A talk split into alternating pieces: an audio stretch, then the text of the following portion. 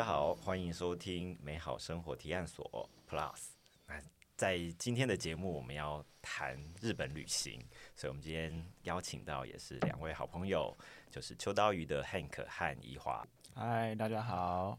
嗨，大家好。耶，两位同时出现，哎，应该是第一次吧？有吗？在这个节目是第一次，在这个新的节目上。好，对，那因为这一次的秋刀鱼的主题也是东京九九嘛，对。然后你们在去年年底吗？十月底的时候，十月对，然后去了一趟东京跟京都，对不对？对，没错。对，所以九九再踏上东京的感觉是什么？Hank 先讲好了。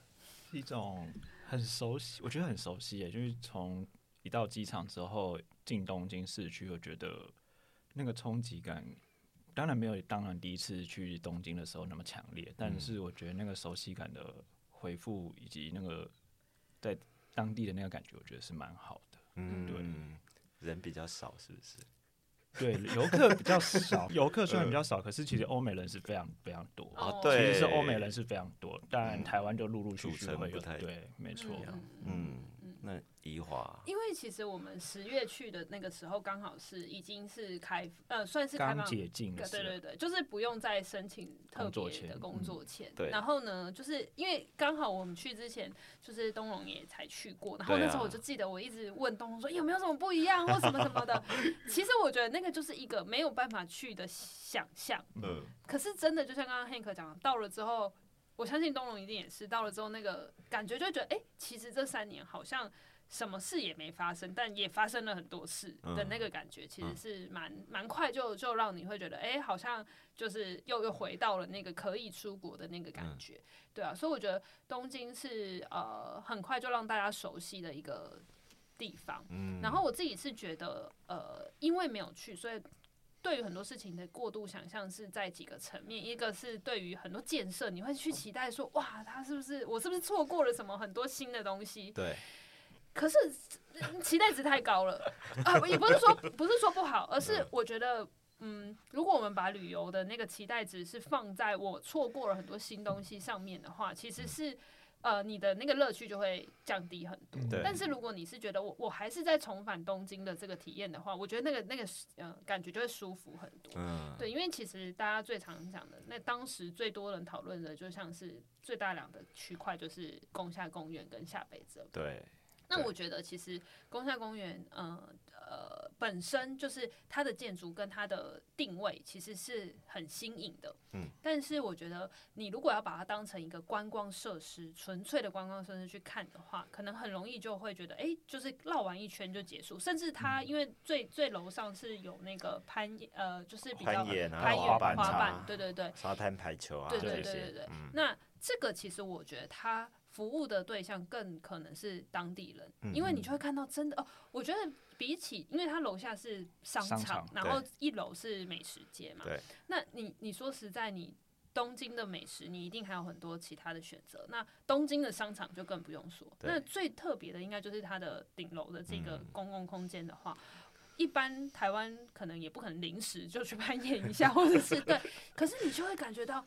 东京的改变是真的，很多年轻人在滑板，因为其实它是为了东京奥运的一个小部分啦，就是呼应。其实东京奥运今年，呃，就是那一年，其实有一个很大的亮点，就是滑板滑板项目，就是东京呃日本就获得了很好的名次。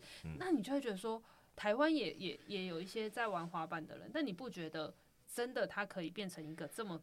流行性文化在年轻时代，可是没想到东京真的有，所以我那时候去很凑巧就有看到那种小朋友，真的是年轻，大概看起来就是国中生在里面滑，是他就是在练习，嗯，然后你就会觉得啊，这就是东京的呃生活的一个年轻世代的新的新的乐趣或兴趣，然后当然你就还是会看到那种制服的。高中国国中高中生在那边约会，你就觉得啊，这就是大家新的可能约会的好去处。对，所以我觉得如果把它当成是东京正在提供呃下一个世代的生活的一个舒服场域的话，那个体验就会好比较多。是，对，是，所以呃空空掉的那三年，就好像说整理一下，对对对对对，刚好打扫一下。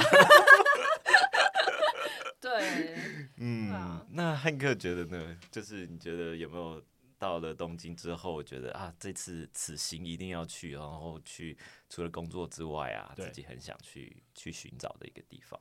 嗯，像刚刚就提到，像宫下公园，这是其中之一嘛。那另外一个就是像 Paruco Paruco 哦的商场，是就是各个不管是在做服饰相关的，或是呃设计领域的，大家都会推荐说一定要去那边看看。对对，因为它里面虽然说它里面的品牌是其实都是知名的一些日系品牌，可是因为他们日本的商场的特色，我觉得是它每一个柜位的设计不是那么的相近，是蛮符合每一个品牌的一个调性。嗯，所以它可能在每一季的汰换之后，它的陈列方式或者是它的呃整个柜位的设计也会做一些些微的调整。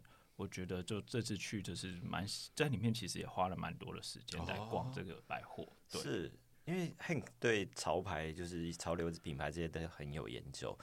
然后我想请问你说，你去那个 Parco 的时候会着眼什么？因为、呃，我去过两次嘛。那第一次去的时候是疫情之前，那时候就非常多人，然后动漫啊这些文化等等的。然后第二次去，哎、很多店就哎、不见了，就然后就变成 露营的那种店，就变得很大这样子。对那你自己看的，呃，看的还是就是像刚刚提到，可能就是跟日本潮牌比较相关的，像可能例如像是 Undercover、或者是 Human Made 这一类的。嗯，对，那因为 Undercover 其实它每一季的陈列好像都会蛮符合它每一季的调性，但可能我们这次去的时候，我其实有看到蛮多商品，我们去询问，它是基本上都已经是没有的，或是没有在贩售。你说放在那边，但是对对对，它就有陈列，可是他是说呃，这商品已经卖完了。那什么意思？新 新货还没做好，就是中间工厂休息。一种哎，有种莫名其妙，为什么摆在市架上都不能买这样子？嗯，对对啊，可能那个商品就是可能比较热门的，可能大家比较会去购买的商品吧。我觉得嗯，对啊，对嗯，就是商店的部分会，就是像 Parco 这种潮潮流的东西。是嗯，那宜华就觉得宫下公园，嗯我觉得是应该每个人都会去看，而且，嗯，它已经不对，就像怡华讲，它不是一个新的点这样那么单纯来看，它跟嗯人们的生活文化会有点关系。对我记得我我去的时候，我跟怡华连线嘛，然后就讲的还蛮久的，对对对就那时候真的很累的，然后但是我们还是哇哇哇哇。然后你觉得跟我们那时候在聊，然后跟你自己现场到那边的时候的那个感受，嗯会有什么比较大的差异，或者是嗯，因为我觉得台湾有好多好多的讨论都会是在于，就是哦，这些设施到底对于大家带来的改变，或者是三年来的期待这件事情。对。但就像我刚刚讲，它更多是提供就是下一个阶段的生活想象。嗯，这个城市的生活想象，所以我觉得，呃，我真的那个时候，我们其实在日本的时候，就有在东京的时候，就有在讨论说，那个呃，我们会觉得哇，带给我们的冲击的这个预设，其实很快的就就结束，就消落了，嗯所以。呃，这个回到熟悉感的这件事情，好像会是一个每哇突然变得很严肃，每个城市的一个 课题。嗯然后，因为其实涩谷的确有很多新翻新的东西是正在进行中跟已经完成，但嗯我觉得日本还是有让人很怦然心心动的地方对。虽然说很多人都觉得，其实它好像那个改变并没有到非常的大，是就是整个城市给人新新颖的感觉。嗯但大家自己想想，这三年台北有让大家，我的意思是说，我们不用去设定说啊，三年不到一个城市。一，定它要变成对怎么样？对，我觉得反而真的应该要去看他为下一个阶段做什么准备。对所以其实我们当然也有去那个 Shibuya Sky 嘛，还是就是到那个顶楼观景台。就是那个啊。超级观光客的行程。对。但我们还是想说去一下好了，去看看都已经三年没来了，还是还是。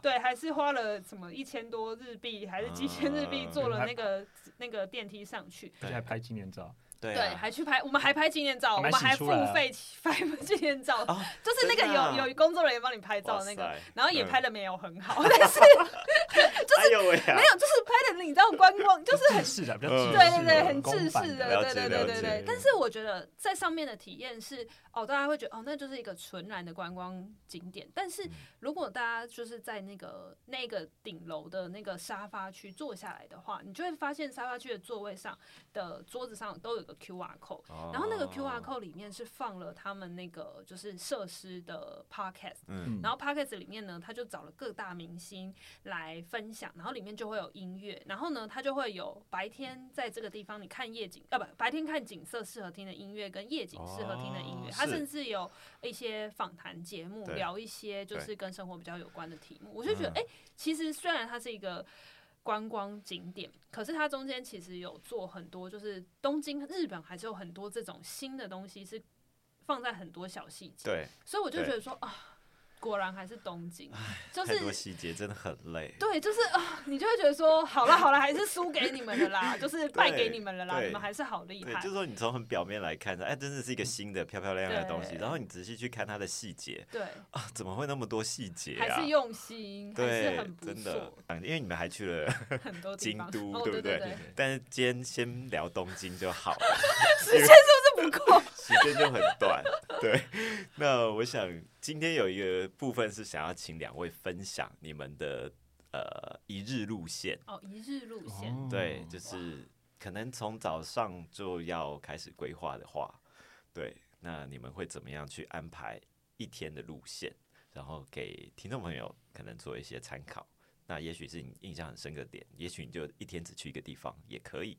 嗯，我的话还是会比较偏向像是在表参道跟南青山。哦对，因为其实你从表参道可以一路走下去，可以走到南青山，嗯或者是到可以到青山一丁目这一这个区域。对对，那因为沿路上其实表参道跟元素啊、南青山这个其实各大日本的一些品牌，其实在这个地方都有。嗯然后还有，其实我觉得它在巷弄内的一些小店，我觉得也是比较会去吸引人的。嗯，对，因为有时候其实在那边逛一逛，会是不经意可能在某一个巷弄里面会看到你可能之前没有注意到的品牌，或者是新开立的选物店或选品店都有可能。对对啊，我觉得这个是蛮长，都是我们去日本的时候都必定会走的一条路线。那你可能每次去的挑选的品牌不一定，那可能都会在巷弄里面一直就是一直走，或是是绕一绕这样子。有必去的店铺吗？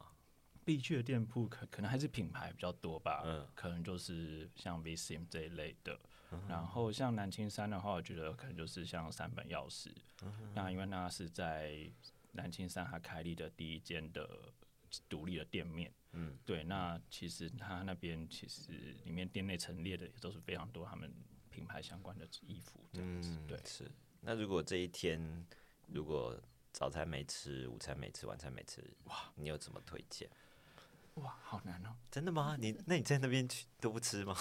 有吃，可是哇，临时要突然想到，不一不一定会一定要吃什么这种的。对，有可能就是看到可能呃路边有可能比较想要吃的餐厅，我们可能就会进去。对，嗯可能不会事先好好的规划这种你的旅行方式。对。嗯之前的话都会是这样子，对，没错，就是可能在逛一逛，可能突然觉得哦，可能或是去咖啡厅吧，也不一定说一定会去餐厅里面吃饭，可能就去咖啡厅喝喝咖啡，或者吃点简单的餐点。嗯，对对所以你的旅行方式的话，你会会做很先前的前期的缜密的规划吗？还是比较就想随性一点？哦，大的景点会先找出来，要多大？不是，就可能像是刚刚像讲到的一些区域，可能会先嗯定出来说，可能会先天会想要去呃表参道，或者像可能要去中目黑这一类，嗯，对，那就区域会先定出来，但是是品牌或者是想要去逛的点，不一定都会先安排好，嗯，对，都可能是当天去，哦，可能不经意的逛到，嗯的这一种，嗯，对啊，有印象深刻的新发现，就是说南青山这一区对你来说，我觉得没有都。呃，应该就像刚刚讲的，就是那个熟悉感跟日本的熟悉一样感其实是一样的，回来了，对，但是没有特别说，这次好像没有特别去逛到说哪一些很新颖或是之前没有看过的品牌的店铺。哦对，反而进去只是看到哦，他们每一季的一些呃，不管品牌的服装的定位或是陈列的方式有做些改变。嗯，对，但其实新颖的店铺我们这次并没有特别去发掘嗯到。对啊，如果细微的观察的话，那个陈列啊，或者是商品的多寡样式这些，对会不一样嘛？因为疫情的关系嘛。因为疫情的关系，对，会有些调整。然后因为可能因为疫情关系，也导致可能大家的消费习惯也改变了，变成比较多会是在网络购物，对或是线，就是变成转为到线上。因为之前可能没有办法直接到实体店铺去购物，嗯，对，所以大家的习惯好像稍微有点改变。所以在店内里面的陈列的商品的话，我觉得都是普遍是你会可能是比较热卖的，嗯，或是比较呃商品的一些设计感会是比较中规中矩，不会像大众比较喜好的那种。所以我要买很特别的，我要去上网买吗？还是怎么样？对啊，我觉得可能线上的有一些他们挑选的反而会是我觉得比较特别，哦就是可能有些特别的款式，它可能会是在线上独卖，嗯有可能那可能店内的一些销售，它贩售都是一些呃基本款，或是嗯可能是普就是大众会相对比较容易接受的款式。嗯，对嗯嗯。那你觉得日本普遍有比台湾好买吗？哦，这是一定的。而且加上汇率的关系，嗯我觉得你能入手的价格一定会比台湾低很多。是，哎、但我有疑问，就是潮牌虽然就是有它的潮流性，但它也价格很贵。对那如果我穿穿过季的潮牌，是不是会被潮流界所 耻笑吗？会有这个但我问题吗？觉得其实不会，因为其实反而是穿出自己的风格，我觉得是比较哦符合自己的啊、虽然说潮牌会每季会推出新的商品或者是新一季的服饰，是，但是自己的挑选还是会比较符合自己平常穿搭的方式。嗯，对啊，你的挑选原则是什么？我不要大 logo，哦潮牌潮牌有大 logo 的情况还蛮多的，基本。上各大潮牌应该都有大 logo，、哦所以有大 logo 的第一个应该都被我先筛掉。那你这样没有潮牌精神啊？是 这样是可以吗可以吧？OK OK，没有啦好了，不要大 logo，还有对啊，就是颜色上面我挑选也不是是那种比较不会是缤纷的，一定是黑白灰这一类的颜色，嗯就是就是个人的喜好，是对啊，就比较就是会挑选这一类的商品，嗯，对啊，预算有限受限吗？无还是无上限？当然有受限，如果可以无上限，我也是蛮希望的。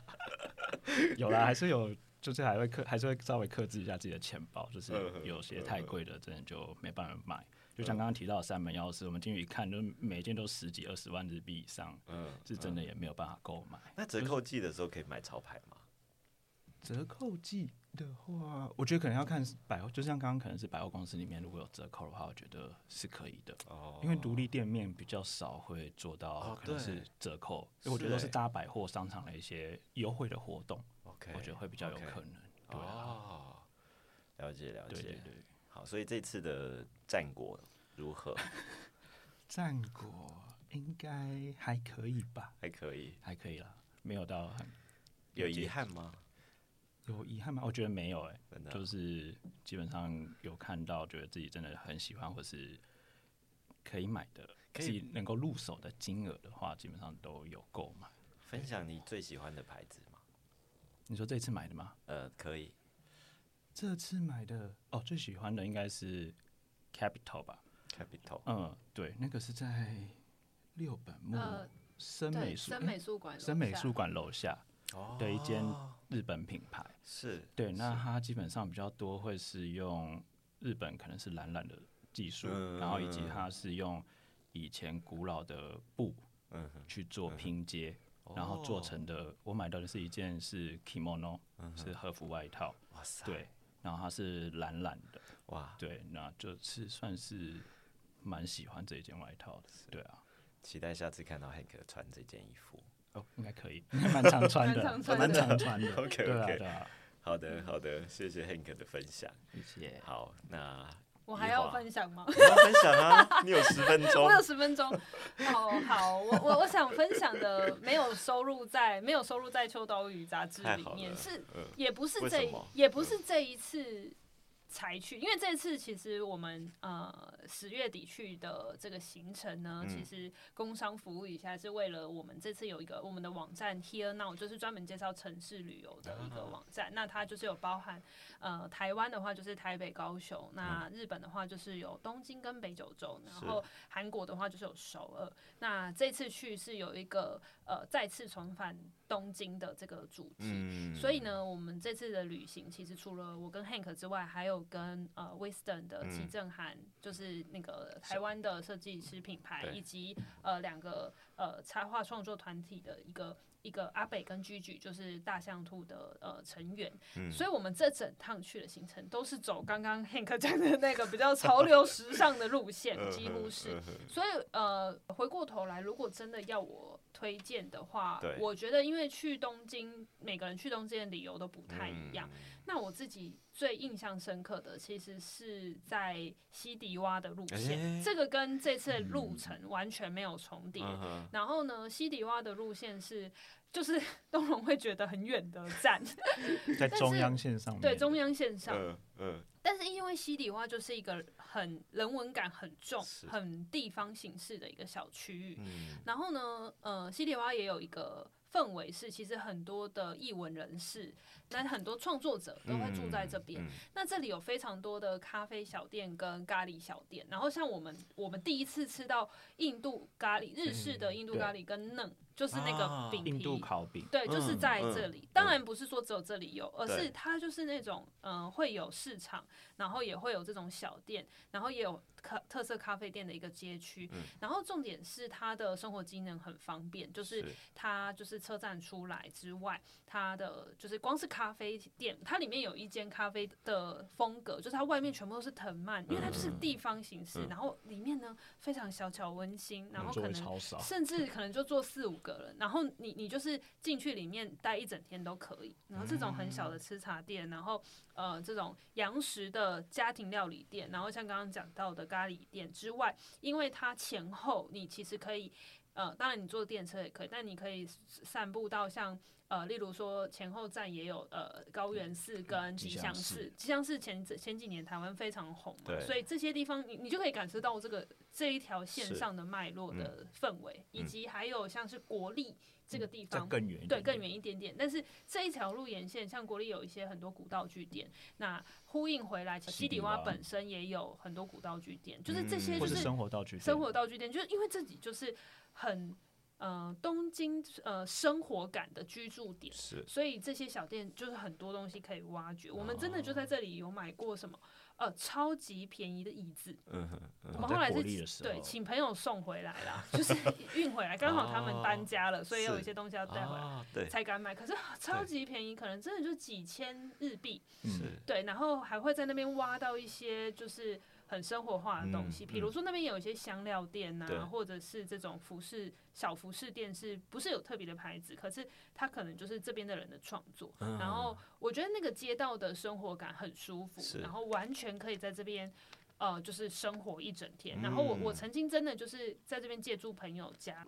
如果你的你的住住宅的地方是窗户打开来是没有被高楼挡住，你甚至可以看得到富士山。嗯你就可以在这边感受到这整个生活的氛围，然后早上晚一点起来，然后去附近的咖啡厅喝一杯咖啡，然后再走回去。